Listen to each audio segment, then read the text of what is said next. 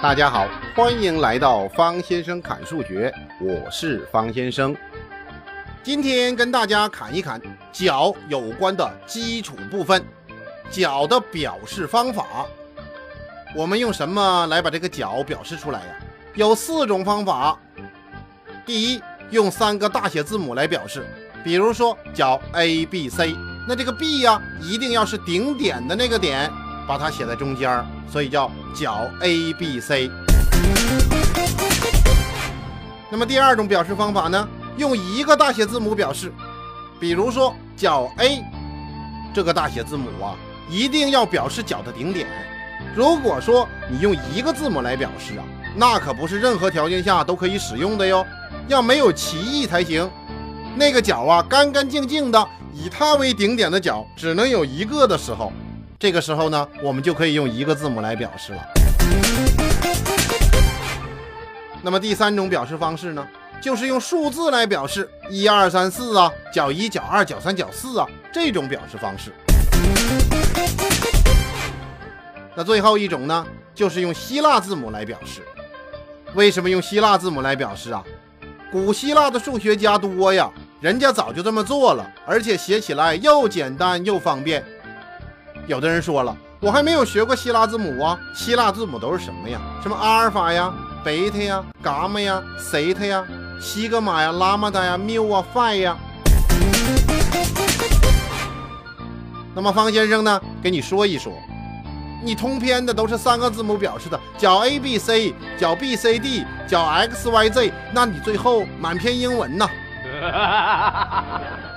说那我用希腊字母表示吧，那希腊字母是有限的，所以呀，推荐大家用数字表示。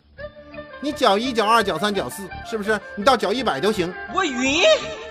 这里面我说呀，除了用三个字母表示的这种情况，那么其他那几种情况呢？你在表示的时候都要用一个小弧线，把表示的范围圈出来。你真聪明，这样显得高端大气上档次啊。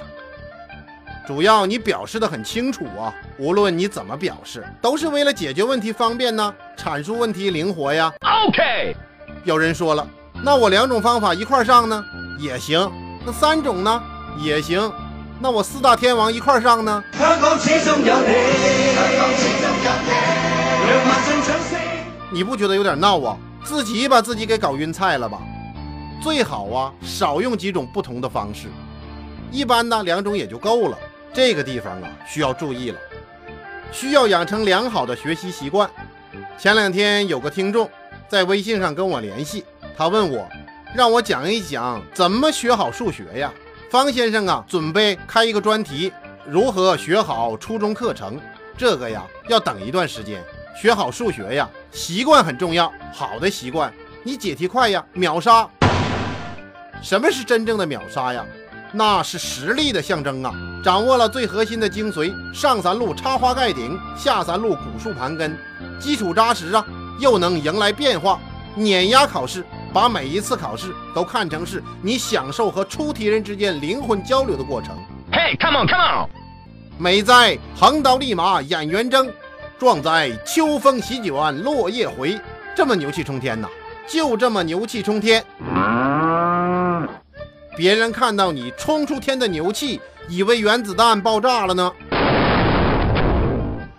角度大小的问题呀、我们用度分秒的形式来表示，是六十进制的，一度就等于六十分呐、一分就等于六十秒啊。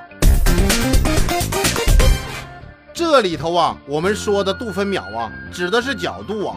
有人是不是想到时间了呀？对呀，时间也是六十进制的呀。你真聪明。为什么用这六十进制来表示角度和时间呢？你想想，数学里边六十有十二个因子，一二三四五六十、十二、十五、二十、三十、六十。其中这二三五都是质数啊。由于拥有较多的因子，所以六十进制的数可以被多个数整除啊。换言之啊，你可以把它猜成多种不同的时间长度啊、角度长度啊。比如说，一个小时你可以看成两个三十分钟啊，三个二十分钟啊，四个十五分钟啊。而且这六十啊，它也是同时可以被一到六整除的最小的数了吧 Yes。古人定义角度为六十进制，其实原因很朴素，就是为了测量和作图的方便，随便做个量角器就可以按照读数把角等分成很多份儿。你说方不方便呢？角度啊，就是用以度量角的单位，怎么表示啊？用一个小圈圈，这个小圈圈呢要写的高一点，画个圈圈诅咒你。比如说呀，十八度，那就是在十八的右上角写一个小圈圈。一周角被分成三百六十等份儿，每份儿就定义为一度。采用这三百六十这个数字啊，因为它容易被整除啊。三百六十啊，除了一和他自己以外，还有二十二个真因数。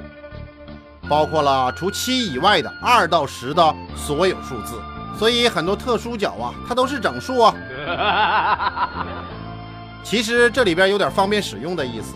当然，方先生觉得呀，它也势必具有偶然性。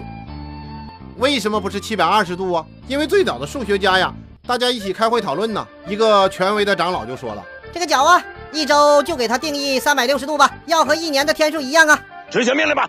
于是啊。就把一周角分解了三百六十份了，一度就这么定了。那有人说了，一年三百六十五天呢，闰年还三百六十六天呢，为什么不用三百六十五呢？你想想，这三百六十五它的因数太少啊，这个数就没有那么方便了吧？实际上，一年到底有多长啊？我们说公历的一年呢，是指地球绕太阳运行周期，也就是。三百六十天，五小时四十八分四十六秒，也就是一个回归年呐。在公历上，我们平年是算三百六十五天，比回归年是不是少那么一点点呢？那余下的那一点点怎么办呢？那就累加呗，累加了四年之后啊，差不多就多出一天。所以说，在第四年的时候，二月末就加一天。使得当年呢，这一年就变成了三百六十六天了。这一年就是闰年呢。你真聪明。所以说呀，现行的公历当中，每四百年就有九十七个闰年。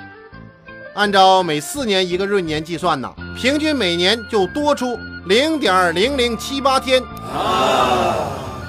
这样经过四百年，就大约多出了三天。因此啊，每四百年要减去三个闰年呢。所以公历规定。年份是整百数的时候，必须是四百的倍数才是闰年，否则不是闰年。执行命令吧，方先生说呀，这就是人为的呀，这不明显的是跟着地球、太阳这种运行周期在那凑数吗？反正能凑数就好。有的听众可能担心了，如果哪一天地球和太阳的周期发生了变化，怎么办呢？方先生说呀，目前看还是相对稳定的。不用担心，倘若哪天真的由于某种外力的作用，导致太阳和地球运行规律发生变化了，那一切都需要重新定义呀！不要啊！这个呀，其实也没什么。你想想啊，以前人们还相信地心说呢，地心说就是起源于古希腊呀，经过这亚里士多德把它给完善了，结果呢，托勒密呢又把它进一步发展了，所以呀，地心说统治世界。占了相当长的时间。